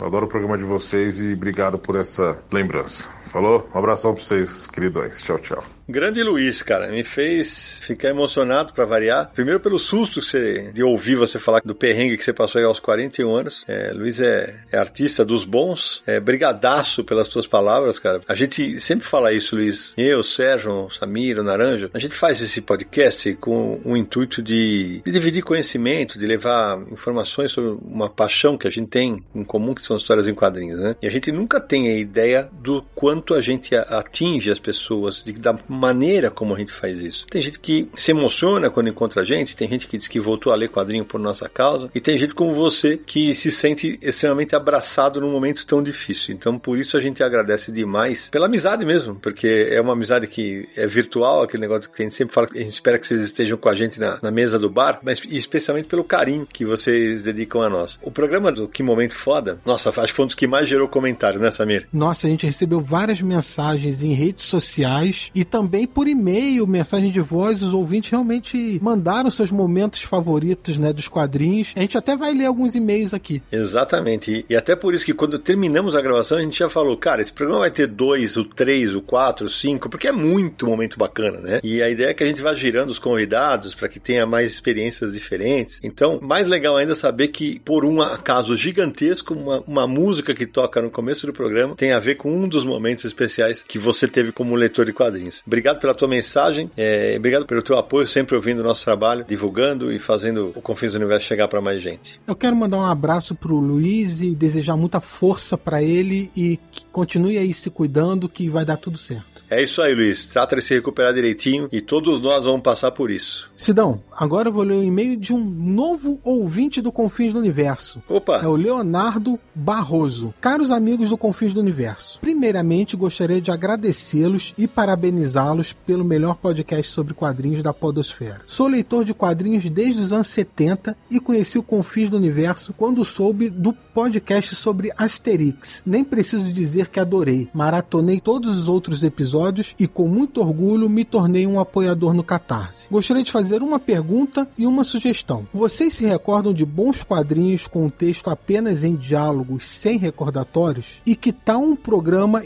identificando as histórias imperdíveis de várias coleções de capa dura, para auxiliar os fãs de quadrinhos que não desejam comprar todos os fascículos, mas só aquelas edições matadoras? Um forte abraço, Leonardo, que é advogado do Rio de Janeiro. Ô, Léo, obrigado primeiro pelo apoio, por ser um dos trezentos e tantos agora. Que honra falar isso. Que legal que venham mais e mais apoiadores pro Confins do Universo. A gente promete devolver com conteúdo bacaníssimo sobre história em quadrinhos sempre. Não só no podcast, mas logo logo vocês vão saber as novidades. Sobre a tua sugestão, é um tema pra gente colocar nas nossas pautas. Eu gostei da ideia. E sim, eu me recordo de quadrinhos sem recordatórios, mas de verdade eu não me importo com os recordatórios, porque eles também fazem parte da mística de ler quadrinhos. Você não acha? Acha, Samir? Eu acho que sim, recordatórios podem ser usados para várias funções. Às vezes é pouco usado numa história, como um, um narrador em terceira pessoa ou em primeira pessoa também, ou então apenas para designar local e, e, tempo que a história se passa. Assim, é, pode ser usado de várias maneiras. Tem quadrinho que não usa em nenhum momento e tem histórias que são contadas apenas em recordatórios também. Isso que eu ia falar, isso que eu ia falar. E dentro do recordatório, às vezes, estão os balões que não existem na HQ, existem só em recordatórios. Então, talvez seja um tema para um confins do universo, sabe? Pra gente de repente usar as formas de letreiramento, né? É, inclusive, antigamente se usava muito o balão de pensamento. E hoje em dia os autores preferem usar esses pensamentos em recordatórios. Né? Mudou, uma, mudou de função esse recurso narrativo. É isso mesmo. Anotada a sugestão, Léo. Sidão, outro e-mail aqui do Roberto Sidney. Olha aí, Characil. Olha aí. Prezados, é um prazer voltar a fazer contato. Fiquei surpreso e honrado por ter meu nome citado no podcast número 100. Deixo meus parabéns pelo excelente podcast 102. Foi muito bacana conhecer melhor Lilian Mitsunaga e dar voz a esse nome quase onipresente na minha coleção de formatinhos. Acabei de ouvir o programa 105 e gostaria de contribuir com dois momentos não citados que me impressionaram significativamente. O primeiro ocorreu em Grandes Astros Superman 11 e se refere à maneira que o Superman lida com uma suicida em potencial. Apenas com palavras e um abraço. Achei a cena cena extremamente sensível e humana. Nossa, é genial, é espetacular, muito, ótima lembrança. A segunda foi publicada em A Sombra do Batman 43. Saiu originalmente Batman e Robin Annual número 3, publicado pela Panini essa história. A última página mostra Batman e Robin olhando para as estrelas. Robin pergunta para o pai o que ele enxerga ao ver aqueles pontos luminosos no céu e o Batman responde: pérolas, pérolas lindas e brilhantes. Vou aguardar ansiosamente a parte 2 desse podcast. Abraços. Ô Roberto Xará, ótimas lembranças. É, é, te confesso que eu não. Essa da sombra do Batman eu realmente não me lembrava, mas o texto é realmente poderoso. É, seria até legal saber de quem é, quem é o roteirista, né, Samir? Foi escrita pelo Peter Tomasi Sidan, escreveu várias histórias do Batman e Robin nessa fase 952 e é uma referência ao colar de pérolas que a mãe do Bruce Wayne, a Martha Wayne, usava Inclusive tem a cena clássica da origem do Batman, né? Quando ele, ela sofre o tiro e as pérolas caindo no beco e tudo aquilo. É, e, e para quem de repente não tá acompanhando as, as, revistas do Batman com assiduidade, quando ele se refere ao Robin filho dele, é o Damian, né? Que é filho do Batman com a Talia Al Ghul, que há algum tempo assumiu o manto do, do menino prodígio, né? Depois o Dick Grayson, depois o do Jason Todd, depois o Tim Drake, agora é o Damian, Damian Wayne. Exatamente isso. E se não, tem mais um e-mail aqui o último desse episódio. Então bora lá. Pedro Canabarro Cunha mandou pra gente o seguinte: Bom dia. Em primeiro lugar, queria parabenizar vocês pelo trabalho, em especial no podcast. É muito difícil encontrar conteúdo para quem curte quadrinhos e não cultura pop hoje em dia. Nada contra a atual cultura pop, mas não é a mesma coisa. Descobri o podcast no início do ano e desde então tenho escutado os episódios novos e antigos também. A gente se sente amigo de vocês por compartilhar esse amor e carinho pelos quadrinhos. Dito isto, me tornei um apoiador convicto via Catarse desde 30 de abril no plano formato americano. No mais, parabéns pelo trabalho sensacional de vocês. Já estou cogitando fortemente mudar de categoria para contribuir ainda mais. Abração. Ô Pedro, primeiro, bem-vindo! É,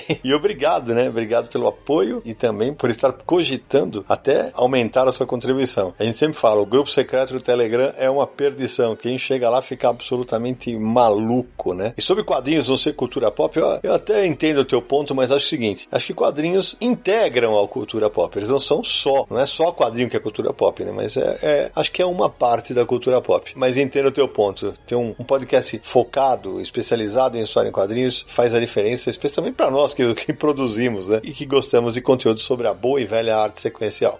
Dá aproveitar aqui para responder pro Pedro, que ele perguntou também sobre os sorteios no e-mail dele. Os sorteios acontecem todo mês, você está participando, seu nome está na lista de apoiadores lá no site Universo HQ, tá tudo certo. E fique de olho aí que tem sorteio semana que vem, se estiver ouvindo esse episódio, claro, no dia que ele foi lançado, 24 de junho. É isso aí. E para todo mundo que escreve e-mails ou manda áudio pra gente, sempre aquele recado, gente. Tentem ser sucintos, tentem ser econômicos. Se você mandar um áudio de 5 minutos, 6 minutos, é impossível de entrar, a não ser que seja algo muito, muito, muito diferente. Os e-mails, pra gente ler mensagens muito longas, a gente vai ter que acabar editando. Então, se você conseguir ser mais sucinto, direto ao ponto, melhor e aumenta a sua chance de participar aqui do Confins do Universo.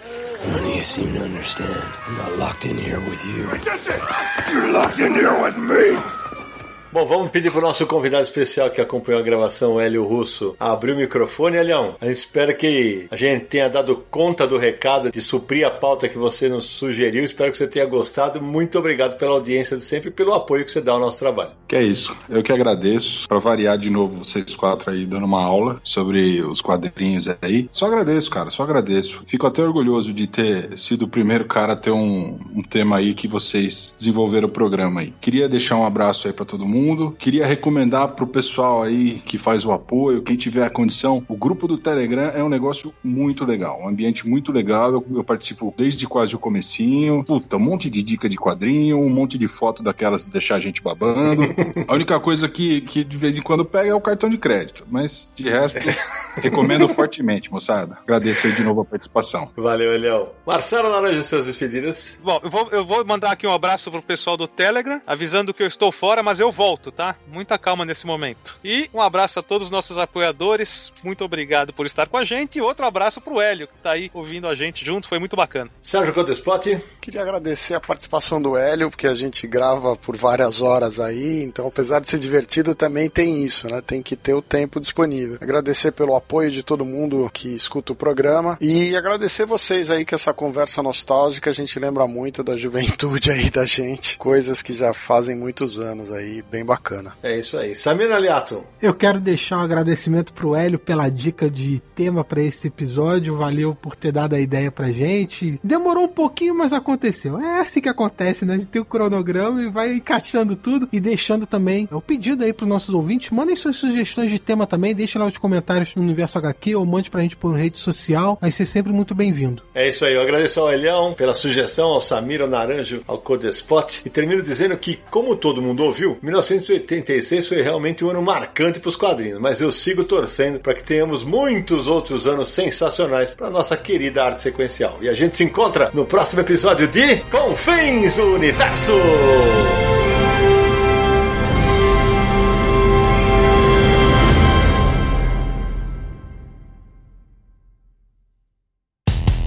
Dia mais claro ou na noite mais densa, você está deixando a nossa presença. Faça uma boa viagem de volta, mas não fique disperso. Nos encontraremos no próximo episódio de Confins do Universo.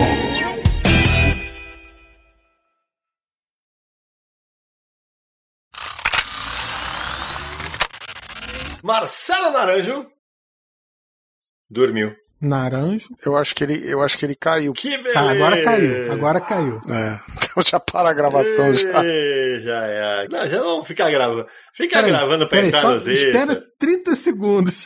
Fica esperando pra pra entrar ele. nos extras. É, ele deve estar tá falando sozinho lá. É que ele fica gravando essa bosta desse computador dele. Puta que pariu. Né? Fala, compra um computador decente, caralho. Não é possível. Ai, ai, agora vai ele e o cachorro também pro inferno, os dois juntos. Pronto. Eu acho que o cachorro ouve seu tom de voz e foi mais nervoso. Deve ser, cara. Pior que hoje esse cachorro foi. O cara levou pro pet shop. Você não tem noção do escândalo que ele faz, velho. Ah, Naranjo voltou aí, ó. É, vocês falaram começar, o Skype travou. Eu desliguei e liguei. Então vamos lá. Da República de Piranga em São Paulo, o homem que até. Ô, filha da puta, cachorro do caralho. Tomar no cu. Não sou eu, hein? É o cachorro que ele tá falando. Não confunda. E o Cavaleiro das Trevas, não. O Cavaleiro das Trevas é a primeira experiência, é a segunda experiência. Não, peraí, peraí, peraí que você falou tregas. Quase você falou o Cavaleiro das Pregas aí. Aí, aí é complicar pro Cavaleiro. é. aí é complicar muito pra ele.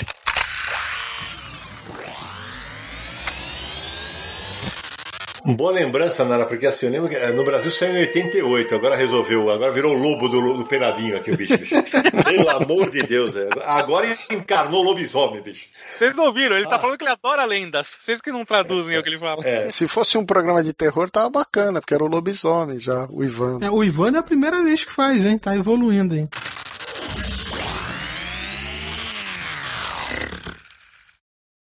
Este podcast foi editado por Radiofobia, podcast e multimídia.